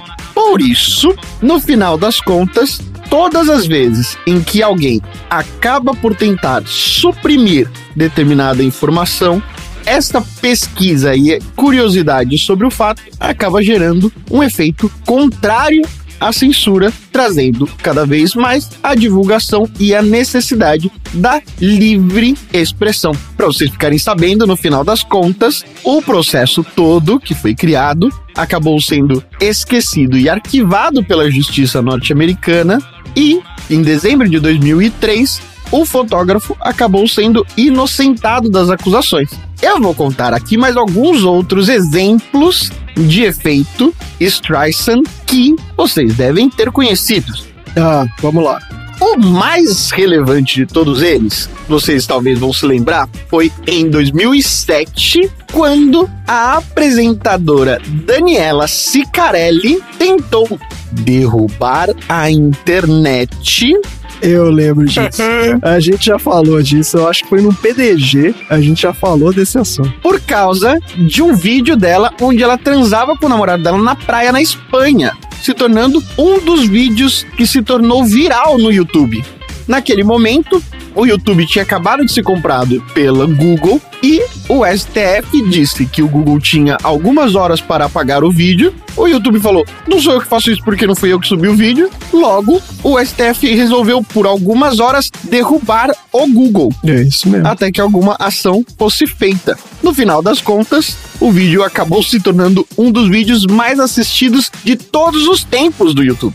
Meu Deus, gente. Um outro efeito foi o jogo chamado Carmageddon ou Carmageddon. Sim. Ah, sim. Que ainda não era conhecido no Brasil, mas que num determinado momento o Ministério da Justiça resolveu censurar a existência do jogo e a sua comercialização. Assim como num outro determinado momento, uma matéria apresentada no jornal hoje mostrou cenas de como o jogo funcionava, que era sobre atropelar pedestres e ganhar pontos. Só que essa divulgação gratuita não fez com que gerasse uma discussão sobre a importância ou não dos jogos violentos, mas sim a explosão de vendas dos jogos, principalmente em cópias piratas. Esse negócio da galera com videogame, isso é um troço antigo, porque eu recentemente estava lendo sobre o Doom, né, o jogo. Na verdade, é uma história do estúdio, que como que os caras criaram o jogo e tal. E rolou isso nos Estados Unidos, na época que o Doom foi lançado. Teve aquelas coisas, né? Como é que chama isso? Associação de pais e associação de coisa cristã, não sei o que, queriam proibir o jogo. Isso. E o jogo explodiu, assim, de pirataria, espalhou igual água o negócio. Todo mundo queria. Foi o jogo mais jogado naquela época e tal. E rolou isso na época do Mortal Kombat também, alguma coisa assim. Então, assim, sempre que rola, né, algum jogo assim mais violento e tudo, que os caras né, entram com essa loucura de ah, que proibir o negócio, não sei o quê, a popularidade do negócio explode, né, cara? E todo mundo quer ver o que, que é, pô. Por que, que é tão absurdo Do assim? que se trata. Exato, né? é óbvio, né, cara? Em junho de 2012, a apresentadora Xuxa perdeu no Supremo Tribunal da Justiça uma ação que moveu contra o Google em 2010. Naquele momento, a apresentadora pedia que não fossem disponibilizados resultados de pesquisa que relacionassem o seu nome com conteúdo sexual, como por exemplo, Xuxa pedófila ou pornografia Xuxa. Meu Deus, gente, Que Xuxa isso? pedófila, que Tinha isso? Mas isso ficou decidido que o serviço de busca do Google não tem a obrigação de restringir pesquisas referentes à apresentadora, associando-a a fotos sensuais que ela já fez no filme em que ela protagoniza uma cena erótica com um adolescente. Ah, é a história do tal filme da Ah, Xuxa. isso. É esse aí. Nem é uma cena erótica assim. Que ela já né? tinha Nossa. feito antes a tentativa de comprar todos aqueles vídeos que estavam sendo comercializados na época. Ela comprou todos os filmes. E teve uma história dela com a Playboy também. Acho que rolou isso também, né? Que ela mandou comprar todas as Playboys dela. Ela Uma coisa comprou uma assim. Playboy? Tem uma Playboy da Xuxa, que é lendária também, que não existe porque ela também, supostamente, comprou tudo. Ué, É. ela fez as fotos e arrependeu. Ah, acho que muitos anos depois, né? Porque tudo isso, esses filmes dela aí, erótico e Playboy, isso aqui é tudo dela bem no início de carreira. Depois que ela começou ganhar notoriedade como atração infantil, né, cara, que não tinha nada a ver com isso, ela começou a entrar nessa loucura de querer apagar o passado. Então, assim, ela proibiu esse filme de ser passar em TV, né? Sei lá como que ela conseguiu isso. E tem uma lenda dessa história da Playboy. Da Playboy, na real, assim, eu não sei se é verdade. Conheço essa lenda. A do filme, eu sei que é verdade mesmo. Ela tentou comprar de fato. Em setembro de 2019, o prefeito do Rio de Janeiro, Marcelo Crivella, iniciou uma polêmica ao determinar aos organizadores da Bienal do Livro do Rio que reconhecem a obra Vingadores Cruzada das Crianças de 2010 das prateleiras. Segundo ele, a HQ da Marvel ofereceria conteúdo sexual para menores, Nossa, foi referindo-se a uma única ilustração de um beijo entre os personagens masculinos Wicano e Hulkling. Como resultado, a HQ em questão esgotou em todos os estandes da manhã seguinte em menos de 40 minutos após a abertura da Bienal. E a ilustração alvo dos ataques acabou se tornando capa do Jornal da Folha de São Paulo em plena edição do dia 7 de setembro. Em resposta à ação do perfeito, ainda o youtuber Felipe Neto comprou o estoque completo de todos os títulos de temática LGBT dispostos no evento, que eram cerca de 14 mil exemplares, e usou uma promotora de vendas para distribuí-los gratuitamente ao público presente na praça central da Bienal, ainda também no feriado do dia 7. Sabia disso, não? O cara fez uma coisa legal. Foi, ele fez isso. Ainda em setembro de 2019, o governo norte-americano tentou censurar o livro Eterna Vigilância de Edward Snowden. O próprio Edward disse em uma entrevista que ele agradece de montão que isso tenha acontecido, porque o livro não tinha chamado tanta atenção no início da sua divulgação e depois disso o livro praticamente esgotou-se. E em 2022, pesquinha aqui de, de feito Streisand, o grande, genial, herdeiro, bilionário Elon Musk virou notícia após o vazamento da informação de que ele teria oferecido 5 mil dólares para um garoto que criou um perfil no Twitter que listava todos os voos que o Elon Musk fazia. Meu Deus, Como cara. assim? Esse era o perfil chamado Elon Musk's Jest, que funcionava como um robô de análise de dados públicos de voos que rastreava exclusivamente os aviões utilizados pelo Elon Musk. Antes da notícia da oferta, o perfil tinha mais ou menos uns 200 mil seguidores. E horas depois da notícia, o perfil do garoto já tinha dobrado a quantidade de seguidores. Tem várias outras situações aí de efeito Streisand que acaba caindo no conhecimento de todo mundo. Vocês conhecem algum? Olha, gente, o tanto de tweet com foto bizarra do Biroliro e falando assim, ó, gente, o Biroliro não gosta dessa foto dele, não. Pediu pra não compartilhar. E a galera no Twitter começa a compartilhar loucamente. Em filme rola isso também, né? Teve uns filmes aí que foram muito controversos também, que rola essa coisa de que, ah, porque é, sei lá, pastoral de não sei aonde, falou que não é pra ver o filme, aí todo mundo vai ver o filme. Gente, volta no tempo. O que que seus pais falaram? Não pode fazer isso e você foi lá e fez. E quando a própria pessoa quer fazer isso? Como assim? O Silvio Santos já. Gente, já anunciou no SBT a biografia não autorizada dele mesmo pra poder acontecer. ah, é verdade. Aí é foda. É, no SBT era a biografia não autorizada do Silvio Santos. É, a biografia não autorizada já é um, um tipo de efeito Streisand. Sim, claro. Chama mais atenção do que se fosse uma biografia autorizada. Chama atenção. Mas aí, quando a gente é criança, por exemplo, tem coisa que você nem sabe que existe, mas o seu pai e sua mãe falavam assim: não, você não vai fazer isso. Aí você fala: olha, isso é uma possibilidade? E se é pra eu não fazer, é porque deve ser legal. Eu vou lá fazer. É, é verdade. É, rola um pouco disso mesmo. Né? Tem muita gente que vai por essa ideia de que, né, quanto mais se proíbe, mais a coisa fica é, atrativa, digamos assim, né? E é isso o meu tempo. Não tentem censurar alguma besteira que vocês fizeram, porque no final das contas vai ter o efeito reverso. Beleza, gente, excelente. Bora então pro próximo assunto aleatório.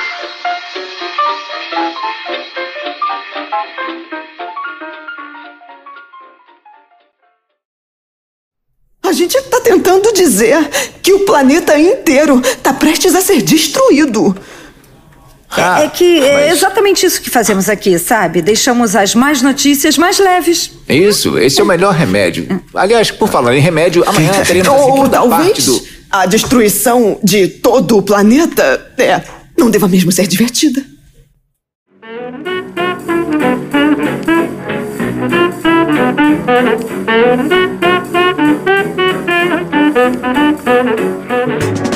Vamos lá, Dudu, qual é o assunto aleatório da semana? No filme Não Olhe Para Cima, volta e meia aparecem várias imagens de cenas de animaizinhos, natureza, paisagens. E apareceu um animalzinho se alimentando ali de uma flor. Eu vou falar então do beija-flor. Olha aí! Uma das coisas que para no ar, além do Dada Maravilha e do helicóptero. Exatamente. Ó, que assunto singelo. Beija-flor. Vamos lá então. Professor Dudu ensina. O mundo animal. Beija-flor é um termo popular usado para referir-se a vários pássaros nativos das Américas que constituem a família biológica Trochilidae e tem cerca de 322 espécies que ocorrem desde o Alasca até a Terra do Fogo, mas na grande maioria das espécies estão nos trópicos. E no Brasil, alguns gêneros recebem outros nomes, e na verdade são vários nomes. E tem, por exemplo, aqui os rabos brancos, que são os faetornes, e os bicos retos do gênero Heliomaster. Eu conheci um cara que chamava Heliomaster. Ele era um beija-flor?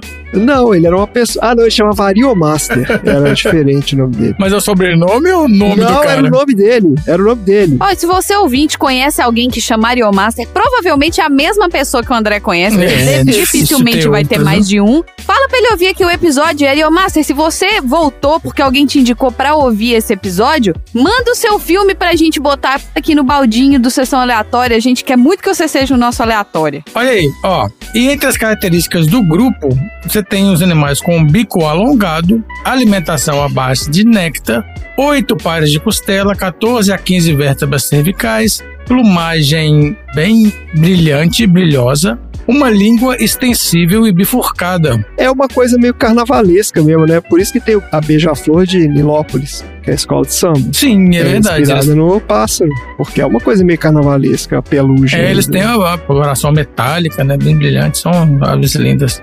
E aí os, os beija-flores também são conhecidos popularmente como colibri, cuitelo, chupa-flor, pica-flor, Peraí, colibri é beija-flor? colibri e beija-flor. Eu nunca soube disso também. eu Eu achei que também eram duas coisas diferentes. chupamel, binga, guanambi, guinumbi, guainumbi e mainoi.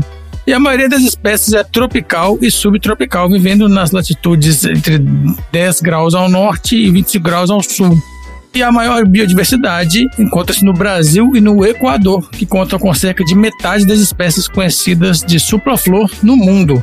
Os guinumbis são aves de pequeno porte que medem, em média, de 6 a 12 centímetros de comprimento e passam de 2 a 6 gramas. Mas o guinumbi é outro bicho? Não, beija-flor. Só que é outro nome. Ah, tá bom. E a maioria dos bicos varia de acordo com a espécie, porque ele é adaptado ao formato da flor, que é a base de alimentação de cada tipo de guinumbi. Então, tem um aqui que tem um bico enorme, que é maior que o corpo dele. Exato, tem uns que tem o bico maior que o corpo dele. Olha só, o esqueleto e constituição muscular dos pica-flores estão adaptados de forma a permitir um voo rápido e extremamente ágil. E são as únicas aves capazes de voar de marcha ré. Olha aí. E além disso, permanecer imóveis no ar sozinhas, né, por conta própria, porque olha só, gaviões, urubus, eles podem usar a corrente de ar para ficar planando parados, né? Ah, tá, que ele voa contra a corrente de ar. E o batimento das asas é muito rápido e pode ultrapassar 80 vezes por segundo. Por segundo. Em contraste, as patas dos beija-flores são pequenas demais para a ave caminhar sobre o solo. Então eles ficam mais voando mesmo e param e voam, param, eles não andam. As fêmeas são em geral maiores que os machos, mas apresentam coloração menos intensa. E eles vivem em média 12 anos, o seu tempo de incubação é de 13 a 15 dias. Então, quando aparecem esses beija-flores carnavalescos aqui, certamente são machos. E eles são os que brigam uns com os outros. Ah, que fica dando picado. Exatamente. E tal como a maioria das aves, o olfato não é muito desenvolvido nos cuitelos. A visão, no entanto, é muito apurada. Além de poderem identificar cores, eles são os poucos vertebrados capazes de detectar cores no espectro ultravioleta. Ah. Porque aí eles têm mais capacidade de identificar flores né, e outros indivíduos da mesma espécie. A alimentação dos coitelos é baseada em néctar, cerca de 90%, e artrópodes, em particular moscas e formigas e até filhotes de aranha, 10%. Principalmente quando eles são filhotes, eles se alimentam de artrópodes. E os cuitelos são poligâmicos, ou seja, surubão. É surubão, é poliamor que chama isso. Isso. Os chupamel precisam de grandes quantidades de néctar diariamente para suprir a necessidade diária para conseguir voar continuamente. Então, o néctar das flores visitadas por eles é um alimento extremamente energético, contendo cerca de 20% de açúcares, sendo que a quantidade de néctar disponível varia com o tamanho do tipo de flor. As flores são classificadas como ornitofílicas e, em geral, tubulosas e apresentam cores vivas. Então, aquele negócio de botar aquela casinha que o pessoal Vamos faz falar sobre com uma isso. florzinha, a gente vai falar? Tá bom, então beleza. Olha aqui, ao visitar as flores em busca de néctar, os chupaméis podem adotar dois modos distintos. Eles estabelecem territórios ou percorrem rotas alimentares. Quando ele estabelece um território, o chupamel transporta o pólen entre as flores da mesma planta ou em plantas próximas entre si. Lembra que no outro episódio, o episódio de traição, acho, a gente falou do carne trêmula. E eu falei dos beija-flores que as fêmeas elas iam trocando de macho em macho para poder ficar no território desses. Certo. Quando eles fazem a ronda alimentar, por outro lado, o chupamel transporta pólen entre as flores com um maior número de indivíduos distantes de si, possibilitando assim a maior variabilidade, variabilidade genética de plantas. Algumas espécies são bastante canoras. O macho emite um som característico que atrai a fêmea, então ele canta para se acasalar. A gente tem que colocar um aparelhinho para conseguir escutar né, o cantar de um beija-flor. E é a fêmea que constrói o ninho e cuida da incubação. E normalmente a incubação de 16 a 17 dias é a eclosão de dois ovos. Gente, eu já cuidei de filhotes de beija-flor. Você tem que dar comida para eles a cada 30 minutos. Meu Deus, é uma máquina. É, porque ele bate a asa um milhão de vezes por minuto. Não, mas mesmo quando ele é filhotinho mesmo, que ele não- mas ele- o metabolismo é muito alto. E de noite eles desligam, eles entram num torpor, se apaga a luz, eles dormem e não precisam comer à noite. Mas ele pousa ou ele fica voando, dormindo? Não, eu tô falando do- de filhotinho de ninho, que filhote. tá no ninho, que não Tá. voa ainda. O adulto também faz isso. Mas aí ele pousa em algum lugar. Desliga a luz, ele quietinho. fica pousado no lugar, é. Paradinho. O que ele não faz é andar, andar pra lá e pra cá. Ah, igual tá bom. papagaio Aquela coisa que é que o periquito Não, faz, não. né? Que fica com a- o pezinho agarrado no galho, andando pra lá e pra cá. A maioria costuma ter o ninho em forma de tigela, utilizando materiais como fibras vegetais, folhas, teias de aranha. E essa teia de aranha é, ela é legal porque ela faz uma cola externa e deixa ele bem fechadinho mesmo. É tipo uma argamassazinha. Se você procurar ninho de beija-flor aí na internet, é a coisa mais linda que tem. Olha, é mesmo. Então, olha só, aproveitando a grande necessidade que os bingas têm de um alimento energético e de rápida utilização, como néctar, é possível atraí-los para fontes artificiais com soluções açucaradas. Ah, É aquele recipiente com corolas artificiais, onde é colocada uma solução açucarada e a concentração recomendada do açúcar é 20%, que é o que ele extrai no néctar. Mas é extremamente contraindicado que você use água encanada de rede pública, porque essa água é tratada com compostos de cloro e flúor em dosagens que para a gente são insignificantes, mas para esses animais extremamente pequenos, eles são acumulativos e prejudicam a saúde deles. Além do açúcar, que não tem nada de bom, nada de proveitoso para esses animais. porque também deve ser um açúcar que é mega É. processado também, que tem nada a ver com o néctar da flor. Exatamente, mega processado. Então não é recomendado. E o correto, quando você quer fazer uma. colocar bebedouros né, no seu sítio, o povo adora fazer isso, é você colocar água filtrada e ração própria para bingas.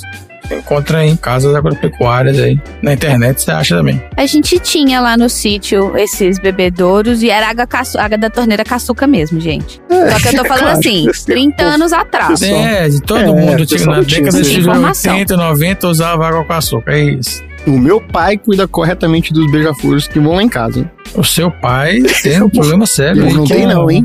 com o meio ambiente. Porque ele tem o aval do Ibama para manter o Pix em casa. Olha só, com relação à limpeza dos bebedouros, é importante mantê-los longe de insetos, como formigas, vespas baratas, etc. Porque além de competir pelo alimento com os bingas, esses insetos podem carregar parasitas, especialmente fungos, que vão infectar os bebedouros. Falando de conservação, duas espécies de binga foram extintas no passado, no passado até recente. O Esmeralda de Brasse, Chlorostibum bracei, e o Esmeralda de Gold, o Chlorostibum elegans, foram extintos recentemente. Das 322 espécies conhecidas, a União Internacional para a Conservação da Natureza lista nove como em perigo crítico de extinção, 11 como em perigo e outras nove como vulneráveis. As maiores ameaças à preservação são a destruição e degradação do habitat. E é isso, meu assunto sobre beija-flores. Ah, excelente. Lá na sua casa do seu pai lá, Tom, como é que ele faz esse negócio aí de bebedouro, de beija-flor? Ele tem aqueles bebedorinhos É uma garrafinha de plástico com três com florzinhas três na florzinhas, essa aí mesmo. E aí ele vai no. Como é que você chama? Tem Pet itens shop. específicos pra pássaros. Não, só pra pássaros. Bird Shop. Ah, um bird shop, é. Só se Você for. vai no Bird Shop e aí ele compra uma soluçãozinha específica que não é açúcar para os beija-florzinhos. Ah, então tá. Ela é uma solução rosinha ou amarelada, Essa depende do Ah, exatamente. Perfeito. Então é isso. Você compra como se fosse ração mesmo, né? Do bichinho. Exatamente. Você dar comida pro bicho, você compra a E ração. tem que colocar água filtrada, viu? É isso aí. O ruim é que às vezes os morcegos também dividem com eles, né? O morcego Não. gosta também? Do... O morcego gosta também. Morcegos também são importantes polinizadores, então Olha aí que bonito. não é ruim. Todo mundo Então eles polinizando. trocam o turno. Então quando de manhã vai os beija-flor, à noite vai o morcego. Isso. Tá ótimo. O morcego não come beija-flor, não, né? Não porque eles Não não. come frutinha. O morcego do néctar, ele come néctar mesmo. o- talvez o morcego do beija-flor coma beija-flor. Pegar. Não, os morcegos não caçam um bicho grande assim, não. gente. Tá ótimo, gente. Maravilha, então. Bora pro próximo assunto aleatório.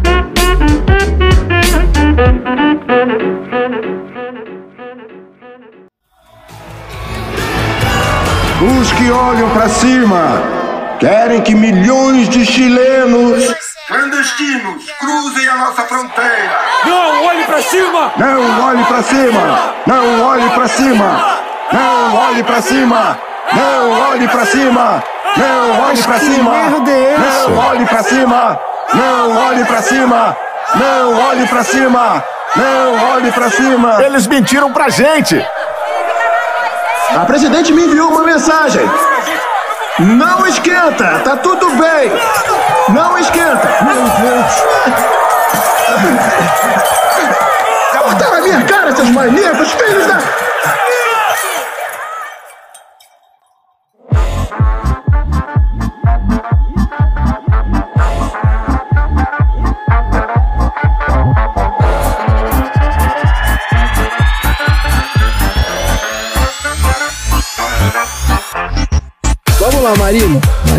tá cansadinha. Não, eu tô, eu tô bem. Você tá de eu boa? só não tenho nada pra contribuir com relação a Bárbara Streisand nem aos beija-flores. Tá bom, então traga sua contribuição então pro nosso episódio. Qual é o assunto aleatório da semana? Eu perguntei lá no início se o Leonardo DiCaprio, será que ele ia ganhar, né, alguma coisa dessa vez? Será que ele ia ter algum destaque nesse programa? E eu imaginei mesmo que ele não ia ganhar, até porque ele é bastante boicotado aqui na sessão aleatória, porque senão perde a piada se ele ganhar alguma coisa, né? É, tem isso também. Ele não ganhou um troféu aleatório, mas eu queria falar hoje sobre o Leonardo Wilhelm DiCaprio, o ator, produtor e filântropo norte-americano e vencedor do Oscar de melhor ator com o filme O Regresso. Olha aí. Ele vai ganhar uma biografia? Ele vai ganhar um assunto Não autorizada. Um assunto. É. Olha aí. Só que assim, ele é ator, ele é produtor, ele atua nessa parte da filantropia. E eu achei muita coisa. Eu não gosto de muita coisa, eu gosto de focar. Ele é marido da Gisele Bündchen. Ele casou com ela, Tem a regra dos 24. então tem várias coisas.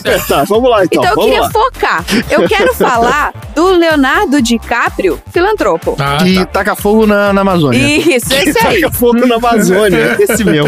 Parece que é uma ironia até você botar o Leonardo DiCaprio num filme fazendo uma sátira a esse tipo de assunto do meio ambiente, mas ele é uma das celebridades mais ativas no movimento de conscientização e combate às mudanças climáticas. Ah, então tá aí. É por isso que ele aceitou o papel do filme. Mas continuou cobrando caro. Aceitou que o cachê Eu vi dele. que ele fez uma redução ali. Ele, em vez de cobrar 40 milhões, ele cobrou só 35. Então É, foi. pois é. tipo E assim, doou já- os outros cinco pra combate ao Deu clima. desconto, É. é. Bom, o pequeno Léo Little Léo. Ele foi uma criança muito interessada em documentários sobre o esgotamento da floresta tropical e sobre perdas de espécies e habitats. Ele dizia que o meio ambiente era mais importante para ele do que a espiritualidade e que ele era agnóstico. Ele falava isso quando ele era criança. Olha só. Em 1998, ele estabeleceu a Fundação Leonardo DiCaprio, que é uma organização sem fins lucrativos dedicada a promover a consciência ambiental. Ela é preocupada com todas as áreas do meio ambiente, mas se concentra muito no aquecimento global, preservação da biodiversidade da Terra e apoio às energias renováveis. Ele trabalhou em projetos em mais de 40 países e produziu dois documentários curtos na web. Um é o Water Planet e o outro é o Global Warning. A Fundação Leonardo DiCaprio também financiou trocas de dívidas por natureza. Tipo, se alguém tiver devendo uma grana pra ele, é isso? Ao invés de você pagar o agiota, você planta uma árvore.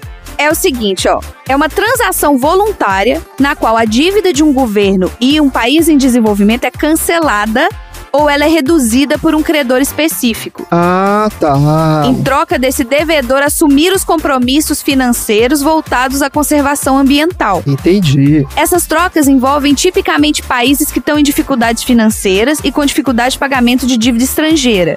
O volume gerado por esses swaps ele é frequentemente administrado por fundos fiduciários locais de conservação ou ambientais. Então, a fundação do Leonardo DiCaprio, ela cobre a dívida de um lado e faz com que o país cumpra a parte ambiental do outro. Interessante isso, olha só. E com isso ele recebeu premiações de grupos ambientais, como o Martin Litton Environment Award em 2001 e o Environmental Leadership Award em 2003. Esse é da Global Green USA. Ele também fez parte da galera que possui veículos híbridos, elétricos e ecológicos desde o início dos carros elétricos. E todas as suas casas, elas são alimentadas por painéis solares. Se ele usa jato particular ou algum grande iate, É, mega poluente. é, então, ele faz aquela Compensação, conversão né? finance- compensação financeira de, de reconstrução ambiental. É, créditos de carbono, chama isso. Isso. Durante o seu discurso de aceitação do 88º Oscar de melhor ator em 2016, o discurso dele falava o seguinte: A mudança climática é real, está acontecendo agora. É a ameaça mais urgente que toda a nossa espécie enfrenta e precisamos trabalhar juntos e parar de procrastinar.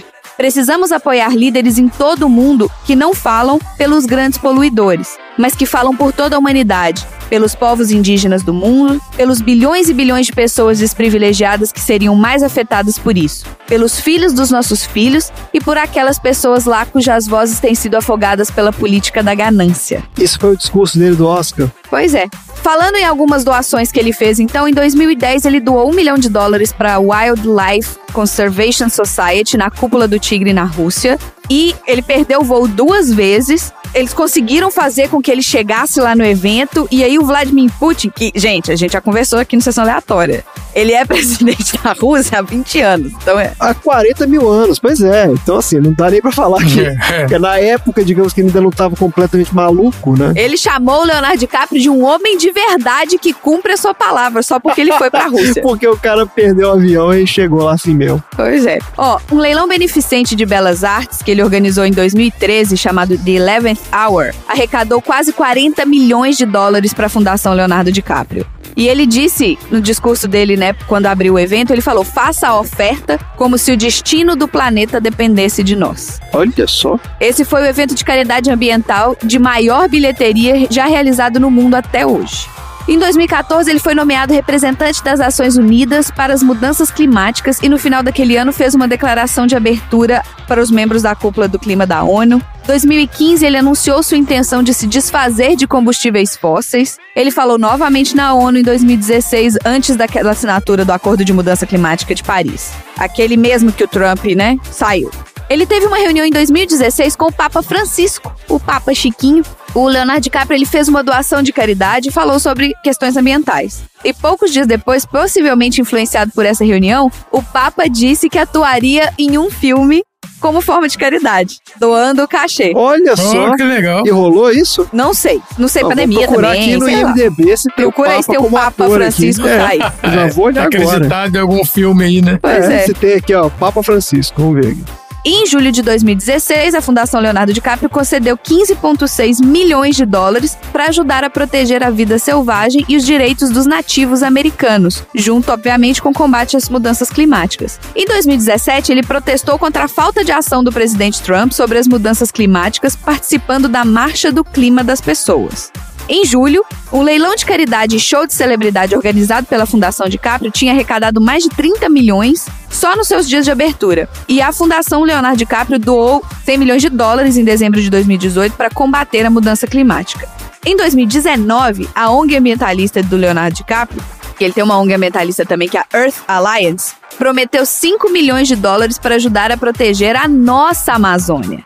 Depois que aqueles incêndios bizarros destruíram grande parte da floresta, E o Bolsonaro falou que não tinha incêndio, coisa nenhuma. é, e falou que não, você não, não- a gente não quer esse dinheiro não, ainda soltou um não obrigada. E foi daí que vem esse meme do Leonardo DiCaprio tocando fogo na Amazônia? É, porque eles toda fake news falando que ele que botou o fogo na Amazônia, por isso que ele tá com peso na consciência e quer dar dinheiro, entendeu? Ah, foi essa a história? Ele Ah, tinha- tem várias histórias. Meu Deus do céu, gente. Bom, Inacreditável. antes das eleições de 2020, o Leonardo DiCaprio ele narrou uma série de documentários da Netflix sobre os direitos do voto. E ele afirmava, abre aspas, todos nós podemos ter sido criados iguais, mas nunca seremos realmente iguais até que todos votemos. Portanto, não espere. Ele usou sua presença nas redes sociais para encorajar eleitores a fazerem um plano para votar e para chamar atenção para repressão eleitoral e leis restritivas de identificação do eleitor, citando Vote Riders como uma fonte de informação e assistência. Enfim, o cara ele não é só um ator. Eu acho que hoje em dia ele é tão visto como filântropo como ele é visto como ator. Do dinheiro que entra pra ele sempre sai uma parte que é focada no meio ambiente e isso é de família. Porque, ó, em 1998, ele e a mãe dele doaram 35 mil dólares para um centro de computação Leonardo DiCaprio. Olha aí. Ele tinha uma biblioteca favorita de quando ele era criança, aquela Biblioteca de Los Feliz. E aí, lá eles reconstruíram essa biblioteca depois que o terremoto de Northridge atingiu a biblioteca. Então, eles reconstruíram e construíram esse centro de computação que virou o Centro de Computação Leonardo DiCaprio. Ele também pessoalmente doou um milhão de dólares para o- os esforços do socorro do Haiti após aquele terremoto no Haiti em 2010. Ele pessoalmente doou 61 mil dólares para o grupo de direitos gays GLAAD em 2013. E em 2020 ele também doou 3 milhões de dólares para os esforços de alívio do incêndio florestal na Austrália. O cara é um ativista de verdade, não é. Não tá de bobeira. Ele não é só um ativista da TV, ele é, um É. ativista da vida real. É isso. Ele, inclusive, deve ser meio mala de conversar. Apesar que a gente precisa de gente assim, gente. Mas ele deve ser aquele Não, cara Porque deve ser mais que volta boa. nesse assunto o tempo todo, sabe? Ele deve ser meio obcecado por isso. é Mas verdade. assim, eu entendo. Algum podcast que tava falando isso, que é muito difícil as pessoas agirem quando o problema não é iminente. Então, quando a gente fala de aquecimento global, não é uma coisa que você consegue visualizar te atingindo pessoalmente no seu tempo de vida. Então, é muito difícil a gente fazer com que as pessoas ajam com relação a isso. Não adianta você falar, ah, mas seus filhos, nananã, nananã, vai ter aquele Zé Dendá. Meu, não tem filho. É. Ou então, não, até lá já vai ter resolvido. Mas quando não tá dentro do nosso tempo de vida, é muito difícil você fazer com que as pessoas reajam a um problema. E ele tá fazendo a parte dele e de mais uma galera que devia estar fazendo isso. Acho que se os, se os bilionários fizessem um pouquinho do que ele faz, a gente não ia estar tão fudido igual a gente tá hoje. Mas aí eles não iam ser bilionários, né? Esse é que é o Mas negócio. se eles fizessem um pouquinho do que o Leonardo DiCaprio faz, eles ainda seriam bilionários. Essa é que é a questão. Não, mas é porque é, o que eu quero dizer é o seguinte: esses caras, eles são bilionários justamente porque eles estão cagando pra isso, né? Os É. caras estão aí nessa É, de exatamente. ganhar dinheiro e foda-se, explode o mundo, tá nem aí. Um cara tipo Leonardo DiCaprio, bem, o cara é ator, ele não seria um bilionário, mas assim, você vê que não é o cara que a preocupação primordial do cara não é ganhar dinheiro, né? Ele tá fazendo outras coisas, ele trabalha e contribui, né? Devolve de alguma forma. Diferente. Eu queria trazer aqui o, o injustiçado Leonardo DiCaprio, que não ganhou um troféu aleatório, mas ele é um cara maneiro. Ele é um cara maneiro, tá injustiçado. Agora eu tô, eu tô com dó dele. Acho que a gente deveria voltar e refazer esse troféu aleatório e dar prêmio pro Leonardo DiCaprio. Olha aí, Quem hein? sabe um dia agora, com os nossos corações amaciados, ele não possa ganhar o próximo troféu aleatório quando ele aparecer aqui. Isso, vamos botar filme do Leonardo DiCaprio aí pra gente dar troféu pra ele. vamos botar o Criaturas 3 aí pra gente assistir. Ah, não. Olha, Criaturas 3, hein? Ó, aqui, ó, eu tô aproveitando aqui então essa conversa maravilhosa e eu vi aqui que o Papa Francisco ele tem 70 créditos de ator no IMDb. Olha aí! Mas é porque. Não, mas Isso. é porque é porque ele faz um monte de participaçãozinha em, em séries, TV. então- Documentário. Não, tem muito documentário, mas ele faz participação em série também. Olha só. Mas como ele faz participação fazendo o papel dele mesmo, entendeu? Tipo assim, alguém foi lá e deu um beijo na mão do Papa, eles filmam lá. Só que ele participou de um filme, de fato, aqui, ó, que chama Beyond the Sun. Esse é o único filme de ficção que ele participou aqui, e chama Além do Sol. E tem aqui um texto maravilhoso do site. Eu vou dar o crédito aqui pro site. Cine Cristão, o maior portal de cinema cristão do Brasil. E eu vou falar rapidamente aqui sobre esse filme Além do Sol. Baseado em fatos reais, o filme Além do Sol será lançado em setembro pela Graça Filmes. A produção ganhou o prêmio de melhor drama do festival de Wiswick, seja o que foi isso, e foi aprovado pela crítica do Christian Cinema, portal americano, e Dove Family, com nota máxima.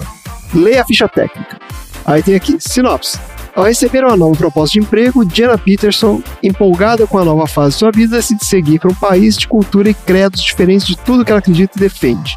Porém, o que Jenna não esperava era encontrar Chui Lee, uma garotinha que, assim como ela, foi abandonada por seus pais quando bebê.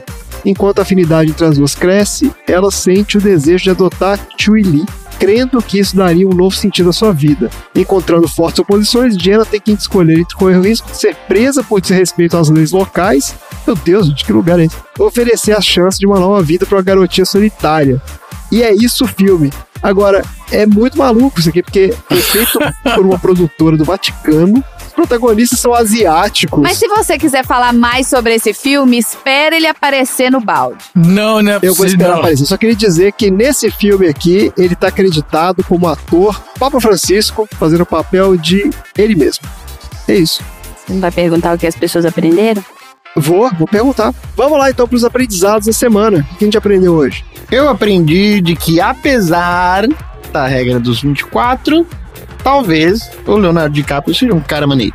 Alguém checou aí qual é a idade da namorada atual dele? Só pra gente Ele ver tem se- namorada atualmente? Claro que tem. Eu aprendi que se você não quiser que uma coisa ruim sua seja divulgada, não faça propaganda para que ela não seja divulgada. É isso. Não peça pra ela não ser divulgada. Eu aprendi que o negócio que meu avô fazia dos beija-flor tava tudo errado, mas não era por mal, não. Não. Meu avô era muito legal. então é isso. Chega por hoje. Fala tchau, gente. Tchau.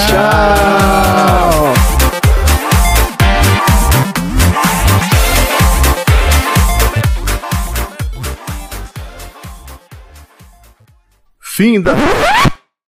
Então, o Leonardo DiCaprio, ele namora a Camila Morrone. É isso aí. A Camila Morrone hoje tem 24 anos. Eita, Camila. Aproveita, Camila. Tá no limite. Tá no limite. hein? Aproveita, Camila. Ixi. Ele tá com quantos anos? 47. A gente tá em maio e ela vai fazer 25 em junho. Fazer- Nossa, gente. Putz. Ela tem mais dois meses aí. Camila, desculpa esse toque aqui por meio desse episódio pra dizer que o seu namoro tá por um fio.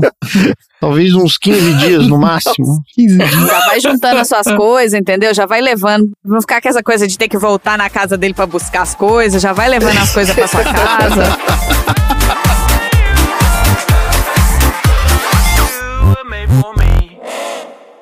Fim da sessão.